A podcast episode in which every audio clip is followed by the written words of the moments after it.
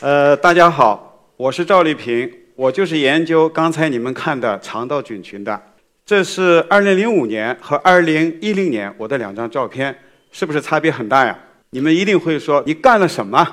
把自己减了二十公斤？那我可以告诉你，是因为我改变了我自己的肠道菌群。你看，有一些有害菌数量下降，而一些有益菌，比如说这样一种能够产生丁酸盐的抗炎的细菌，它从一开始用测序的方法检测不出来，到最后变成整个菌群的百分之十四点五的量。那你可能会说，赵教授，恐怕是你先减了肥，然后这些细菌才变的。不是这些细菌变了让你减肥的吧？的的确确呢，肠道菌群的研究没有那么直接的了当，因为它很复杂。我们呢要从因果关系入手，拿到大量的科学证据。那么最早呢提出来说肠道菌群可以引起衰老和慢性病这个观点的，是一九零八年的诺贝尔奖获得者梅契尼科夫。他认为肠道里边的有一些有害菌产生有毒有害的物质，可能会。推动或者引发一些慢性病，加快衰老。中医呢，大家也知道有一个很朴素的观念，叫做“粪毒入血，百病风起”。那就意味着，如果肠道里边有一些有害菌过度生长的话，它们通过产生一些有毒有害的生理活性物质进入血液，可能真的能够推动某些疾病的发生和发展。那么，这是一二年我们发表的一篇研究论文。我们在一个一百七十五公斤重的年轻人的肠道里发现一种阴沟肠杆菌条件致病菌，占到了总量的百分之三十五。我们给他经过营养干预，四周以后，这个菌就基本检测不到。二十三周以后呢，他的体重下降了五十一点四公斤，然后他的糖尿病、高血压、高血脂全部回到正常的范围。那我们就怀疑这个细菌是不是让他得病的原因呢？我们就把这个细菌分离出来，然后接种到了无菌动物的肠道里边。美国 Jeff Golden 实验室还有其他一些实验室有有大量的证据证明呢，无菌动物吃高热量的饲料是不会肥胖的。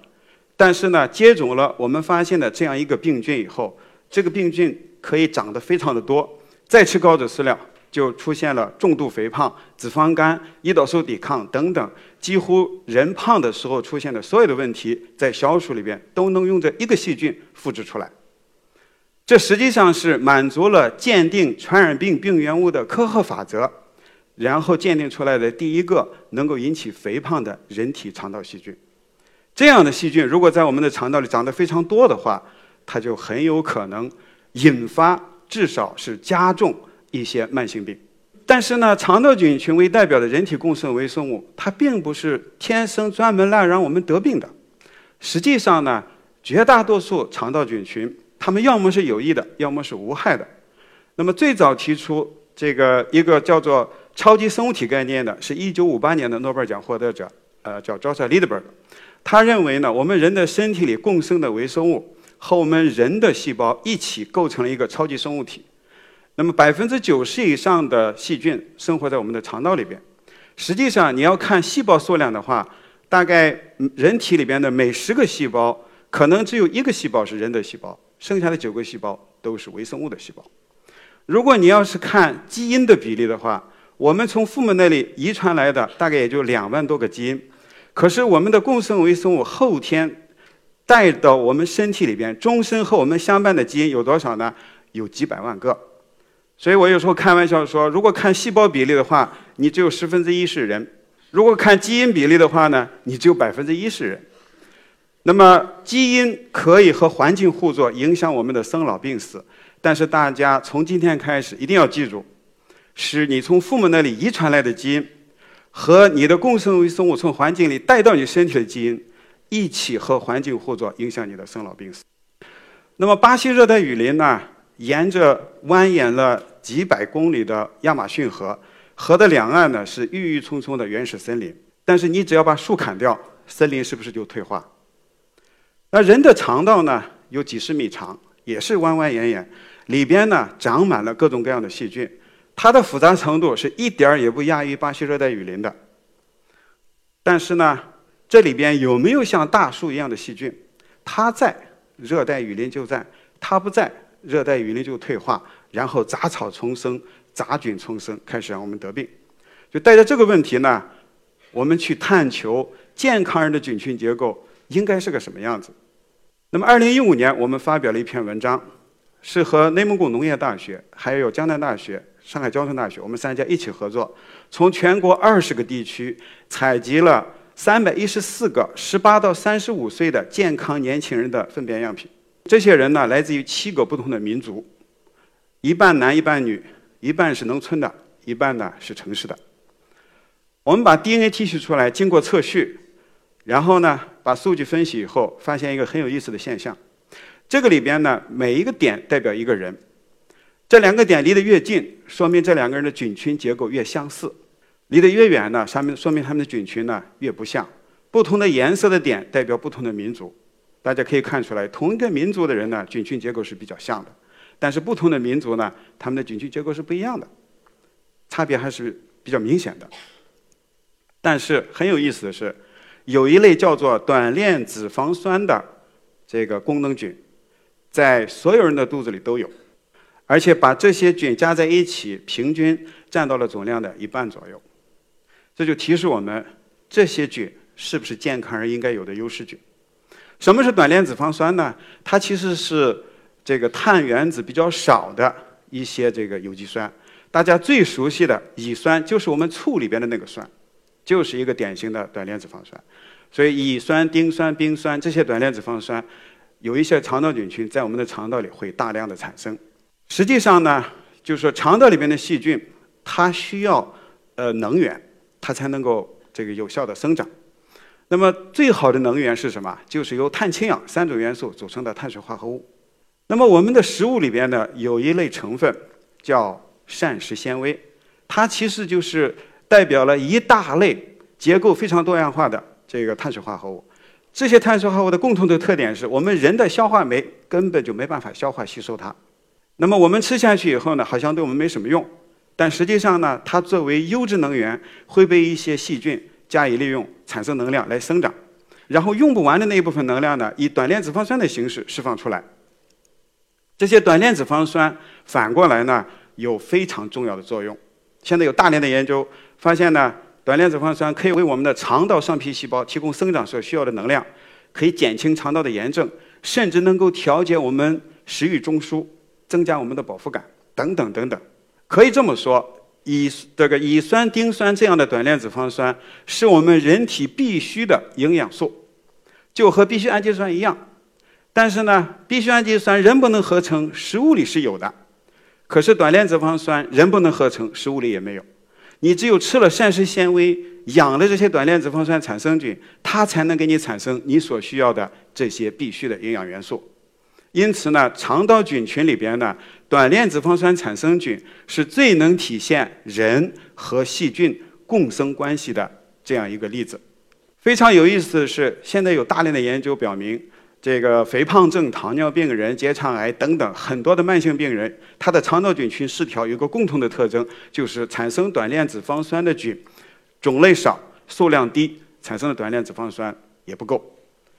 那这个呢，是不是他发病的一个非常重要的原因呢？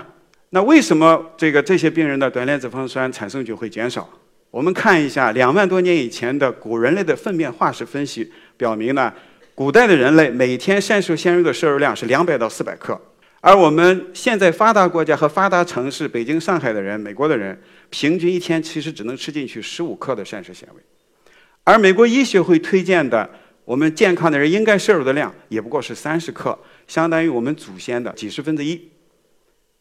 那这就说明什么呢？说明长期以来、几百万年以来呢，我们的肠道菌群是在一个高膳食纤维营养环境下和我们人一起共进化的。只是在最近的几十年到一百年左右，我们的饮食结构发生变化，膳食纤维大量的减少，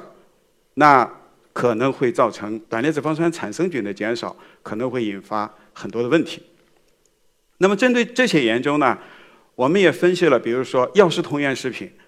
中医中国的药食同源食品里边呢，是有很多的多糖的，它们也就是那些我们人不能消化的，但是呢，可以让细菌发酵利用产生短链脂肪酸的，其实也也可以归为膳食纤维。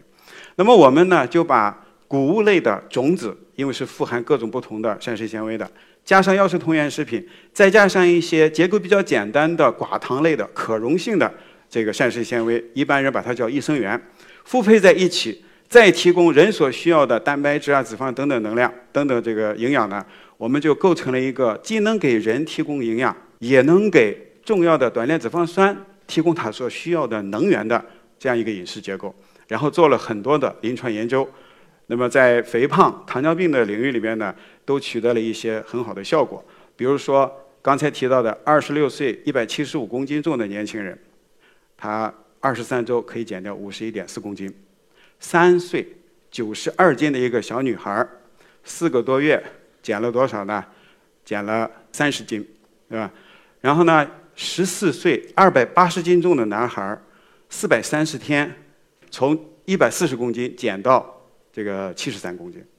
所有这个过程都是没有运动，只是通过营养来改变菌群。美国科学周刊呢对我们的工作做过一个报道，所以大家感兴趣呢可以可以去看看。今年的三月九号，我们在美国科学周刊发表了一个用高膳食纤维干预菌群来改善糖尿病的临床研究的论文。这个工作是怎么做呢？就是说我们把病人随机分成两组，其他控制都一样。但是呢，处理组比对照组每天要多摄入将近四十克的非常多样化的膳食纤维。经过三个月的干预，发现处理组比对照组的糖化血红蛋白降得低，体重降得多，这个血糖也呃血糖改善的快，那么这个血脂呢也下降得多。因为是随机对照实验，所以呢额外得到的这些疾病的改善，只能归因于多增加的这些膳食纤维。膳食纤维我们人又不能利用，怎么能够改善糖尿病呢？应该是通过改变菌群，所以我们就把同一个人干预前的糖尿病的这个菌群和干预后三个月可能改善了的菌群呢移植到无菌动物里边，结果发现干预前的菌群能够让小鼠血糖出现异常，干预后的菌群呢小鼠的血糖不但不出现异常，反而会改善，那就说明膳食纤维引起了肠道菌群的变化，而这种变化是和糖尿病的改善是有因果关系的。那么我们呢，就用一些高通量测序的方法，一共组装出来一百四十一个这个高质量的基因组，它们里边这些菌呢都能够产生短链脂肪酸，但是呢，在我们增加了多样化的膳食纤维之后呢，最后只有十五个菌真正的利用这些膳食纤维长起来变成了优势菌，还有四十七个菌呢，不但没有长起来，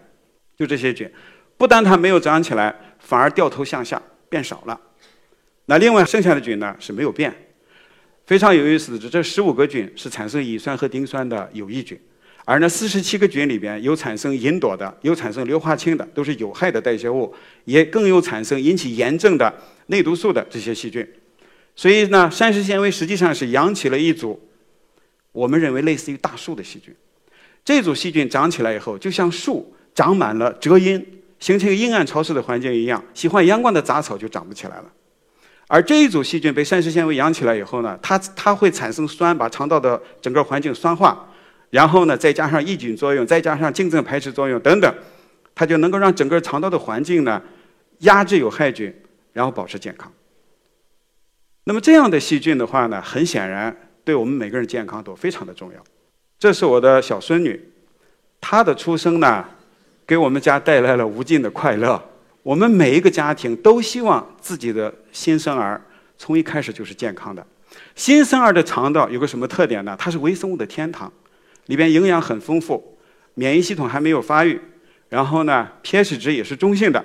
所以是什么细菌先进去，什么细菌就会长成优势菌。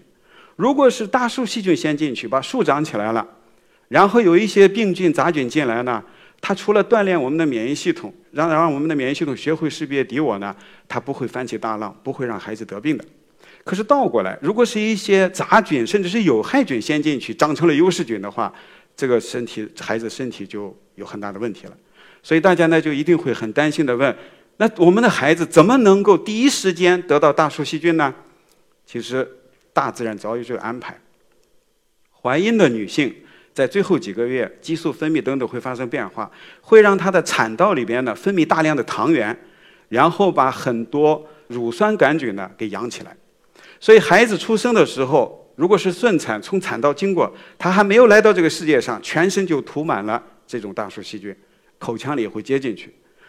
另外一个呢，妈妈的乳汁里边其实也是有这些大数细菌的。另外的话呢，每升母乳里边有十到十五克的多样化的可溶性的膳食纤维，结构大概有两百多种，随便什么大数细菌，估计都能够把它养起来。所以呢，这个自然分娩母乳喂养的孩子，肠道里边的有益菌大概要占到百分之七十到八十，有害菌一定要有。为什么呢？我们需要它们来锻炼我们的免疫系统，但是呢，它们只能是占少数。所以只要有大数细菌压着它们，那么孩子的身体呢就是健康的。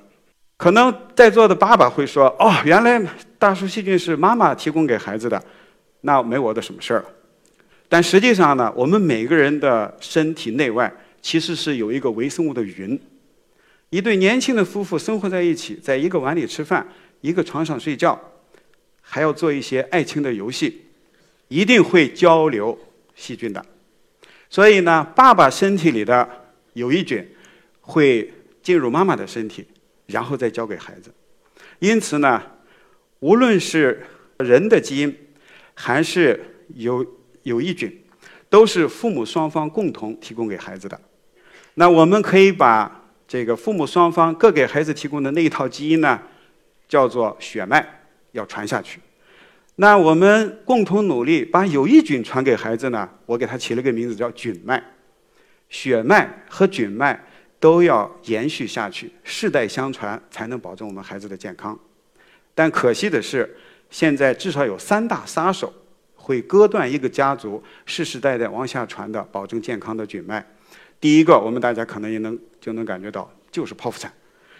这位 Maria Gloria Dominic Bello 是我在罗格斯大学的一个系的同事，他是国际上研究不同生产方式对新生儿肠道菌群影响的权威之一。他们就发现，顺产的孩子和剖腹产的孩子肠道菌群是不一样的。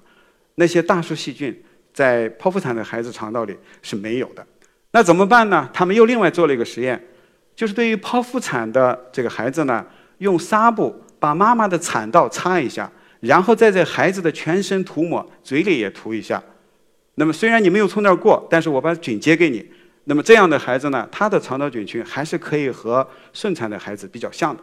另外呢，就是要吃母乳。如果剖腹产还有机会吃母乳的话，那仍然可以补充大鼠细菌，是没有问题的。但可惜的是，有很多孩子是既是剖腹产又是奶瓶喂养，那么就让孩子失去了两次获得大数细菌的机会。有大数细菌，也失去了大数细菌需要的营养的这个支持。第三个割断菌脉的，大家肯定也能想得到，就是抗生素。这位 Martin Blazer 教授呢？是纽约大学医学部的教授，他写过一本书，叫《消失的微生物》。这本书呢，现在也有中文版。他的很多研究就表明，新生的小鼠，哪怕你只用一次抗生素，它的肠道菌群也会发生重大的变化。这样的肠道菌群呢，会加重代谢综合征，有很多的问题。那么我这里边呢，就给大家一个提示，就是说抗生素有可能是非用不可的。如果非用不可的话，那注射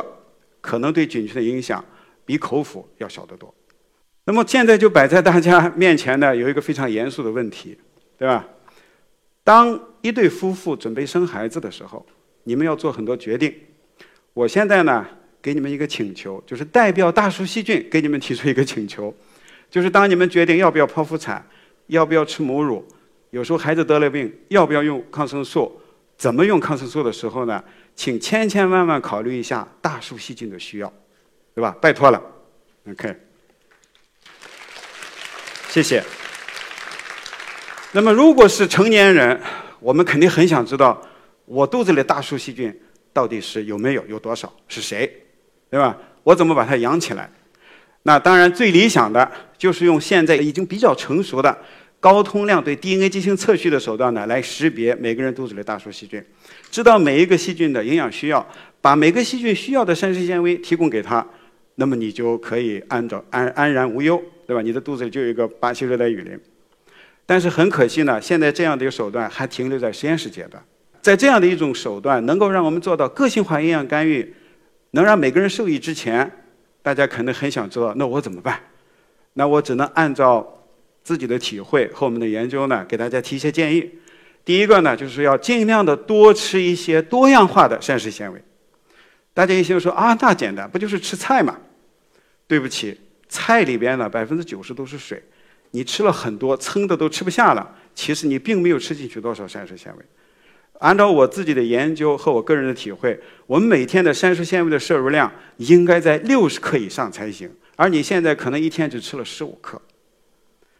那么，怎么样才能够足量的供应膳食纤维呢？就是在植物的种子里边。所以我们要多吃粮食。但是呢，粮食的种子如果要是把它磨碎了，那么你会把里边的淀粉粒的结构给破坏。大量的淀粉释放出来，只要一煮熟或者蒸熟呢？它就和吃白糖是一样的，血糖升得很厉害，能量也很高，对吧？那怎么办呢？我告诉大家一个我自己还有我们家人吃的办法，就是什么呢？把谷物的种子和豆类的种子呢，大概按照三比一混合，然后呢浸泡过夜，然后再把它蒸熟，蒸熟以后分成一小份一小份的冻在冰箱里，然后呢你早晨可以拿出一份来煮一下，然后再吃。这样一个完整的种子呢，所有的膳食纤维都在里边，而淀粉粒呢是包埋在里边的。尽管你咬得很碎，但是你永远赶不上磨面机打碎的程度。所以里边有很多淀粉粒，来不及接触你的消化酶，可能就到了下边。这样的话呢，它不但不会升血糖，反而淀粉如果没有被吸收，再进入下面的肠道呢，也是一种膳食纤维。第二个呢，大家可能常见的问题是，如果说是我的肚子里这种所谓的大数细菌不够的话。现在有很多益生菌产品，我能不能吃益生菌产品来补充大大数细菌呢？这是最近一段时间呢，在我们生命科学领域里边最有名的杂志叫《细胞》发表的两篇研究论文。这是以色列威斯曼研究所的一个工作，他们把以色列的一种叫做 Bio Twenty Five 的一种益生菌的产品用来做研究以后，发现这些菌的话呢。只能在个别人的肠道里有一定的定值，就是不能在所有人的肠道里稳定的定值，这是第一个问题。第二个问题呢，你去医院里有时候要吃抗生素的时候呢，医生会给你开一点益生菌，说可以帮助保护肠道菌，让肠道菌尽快恢复。但是呢，他们用的这种呃益生菌产品，在抗生素使用过、被受到破坏的肠道菌群用了这个益生菌之后呢，结构反而恢复得更慢。所以这两篇论文发表以后呢。在这个社会上引起了巨大的反响，就是有一个观点认为益生菌没有用，但实际上呢，它只是他研究的那种益生菌产品没有用。那么要想要得到一个有用的益生菌的产品呢，首先菌种必须是安全的。比如说，这是我们国家卫生部公布的可用于食品的菌种名单，这个里边列的那一种一种的细菌呢，并不意味着这种细菌就是益生菌，至少它是安全的。所以，首先要用。比较安全的细菌呢来做菌种，那么它的功效怎么样呢？实际上，在二零零二年的时候，联合国粮农组织和世界卫生组织请一批专家专门写过一个用于食品的益生菌的功效评价指南。它里边呢推荐了一系列的体外实验、动物实验和随机双盲安慰剂对照的临床实验，来对具体的一个个益生菌的菌种和它混合起来形成的产品呢。功效进行评价，所以呢，一个好的益生菌的研究机构，或者是一个好的负责任的益生菌产品的生产厂家呢，他们应该就是在安全的菌种目录里选菌种，同时的话呢，要按照联联合国粮农组织和世界卫生组织提供的评价指南规定的内容呢，来进行功效评价。那你可能就要问了，我怎么知道现在市面上的这么多的益生菌产品，哪一种是这个比较靠谱的？呃，那首先是要选择菌种。为什么说要选择菌种呢？比如说我们人是一个种，同一个种里边的人呢，我们之间的基因差别只有百分之零点一。我们和黑猩猩的基因差别呢，也只有百分之一，和小白鼠呢只有百分之十。但是你们知道不知道，同一种细菌里边的两个不同的细菌的菌株，它们的基因差别可以达到多少啊？可以达到百分之三十。那就意味着都叫青春双歧杆菌，这两个菌株呢，它们之间的遗传差别可能三倍于人和小鼠的差别。那你想一想，同一种的细菌能有一样的功能吗？不能的。所以呢，你要想选择益生菌产品，你一定要弄清楚它是用哪一株细菌做的菌种。怎么去判断呢？其实细菌的名字呢，它是有一个这个命名的规律，就是什么呢？就是这个前边这个字是它的属名，后边这个字呢是它的这个种名，最后还有个编号，就是菌株的名字。所以你买产买这个益生菌产品的时候，你要看一下上面有没有列出菌种的菌种来，菌种的名字呢后边有没有菌株编号？没有菌株编号，你实际上是没有办法追踪关于这个细菌的所有相关的研究情况的。而这个刚才威斯曼研究所研究过，发现不是太靠谱的那个八幺二五零这个产品呢，你看它的菌种目录里边，它列了十一种细菌，一个菌株编号都没有。所以实际上不知道谁用什么细菌用来做的产品，那你更没办法知道它是产乙酸的还是产丁酸的，是有没有做体外实验，有没有做过动物实验，有没有做过临床实验，有什么专利，有什么论文，所有相关的东西，因为没有菌株编号，实际上是根本没办法追踪。这样的产品，我建议大家先不要买，好吧？第二个问题就是，一般来说呢，益生菌要活着喝下去，可能对你的帮助才是最大的。那么一般呢，它标的那个活菌素是出厂时候的活菌素，那等到你喝的时候呢，已经是通过运输、通过储存、通过摆在货架上，最后带你买到买到家再喝下去的时候，中间的时间可能很长，不断的菌会在死掉，到底你喝的时候还剩下多少活菌，实际上是不清楚的。另外一个要命的问题是，有很多产品为了改善口味，加了很多很多的糖。这个呢，其实就会抵消它的有可能有的健康的作用。那这个问题我们怎么解决呢？我也给大家推荐一个小的窍门，就是你把它的产品买来，不要直接用，而是拿它做菌种去做酸奶，用这个益生菌产品作为种子，再加上牛奶培养出来的酸奶。第一呢，里边的菌都是活的，而且量经过了放大，所以菌素活菌素不用担心。第二，糖也被消耗完了，所以呢，你是可以吃它。至于说它有没有效果，对你好不好呢？那你要试吃一段时间才知道，对吧？这个当当然我们肯定就很关心，就是说我又吃膳食纤维，我又这个呃吃这个益生菌，过上一段时间，我是不是比以前更健康了？就在前天，同样是《细胞》杂志又发了一个重磅的，可以说爆炸性的论文。他们发现什么呢？如果一一个动物，它因为有遗传缺陷，免疫出现一些问题，菌群不正常，就菌群已经失调了。你让它吃单一的可溶性的膳食纤维，比如说菊粉或者是低聚果糖，六个月以后生肝癌。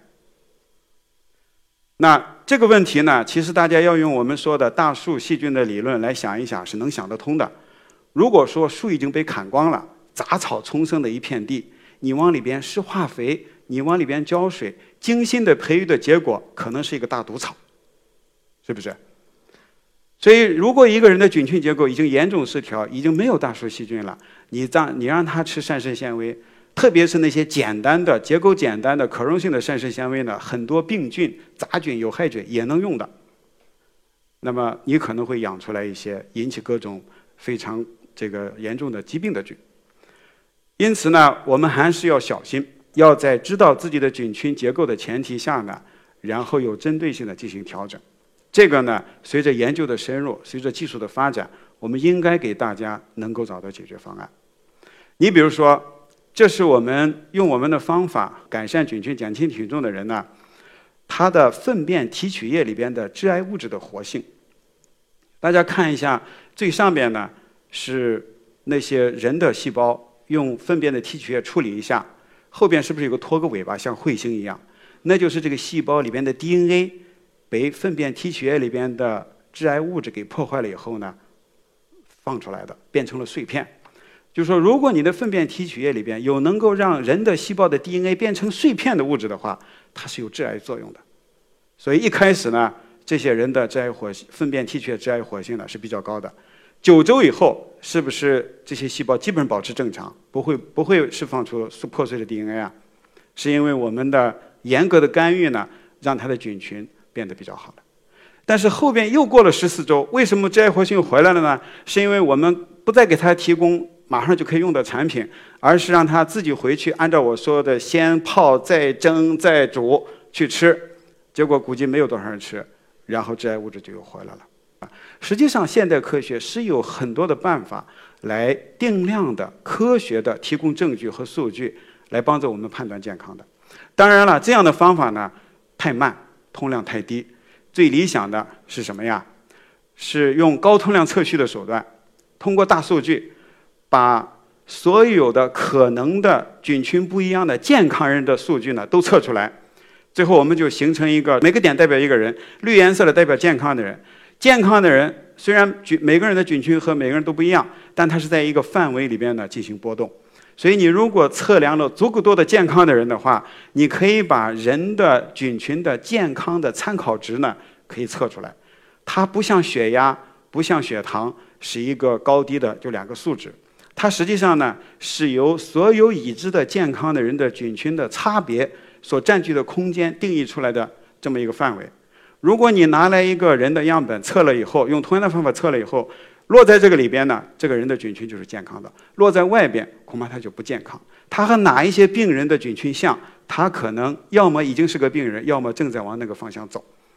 所以呢，建立起这样一个健康参照的微生物组数据库，才是我们从根本上解决如何用肠道菌群为靶点来测量我们的健康，来判断。任何一个干预措施是不是帮助了我们的一个终极解决方案？但是要解决这个问题呢，不是一件简单的事情。二零一五年呢，我和美国夏威夷大学的美国科学院院士 Margaret McFarlane，还有呢德国马普海洋微生物研究所的所长之一呢，叫 Nico Dublier，我们三个人在《自然》杂志上发了一个呼吁，就是希望全世界的科学家联合起来，用同样的方法来统一的测定。重要的样品的里边的微生物的组成，然后呢，我们才能够把数据整合到一起，才能够出现刚才所说的这样的一个用于参照的健康的标准的数据库。那么今年的七月底呢，国际人类维生物学联盟在爱尔兰开会的时候做了一个决定，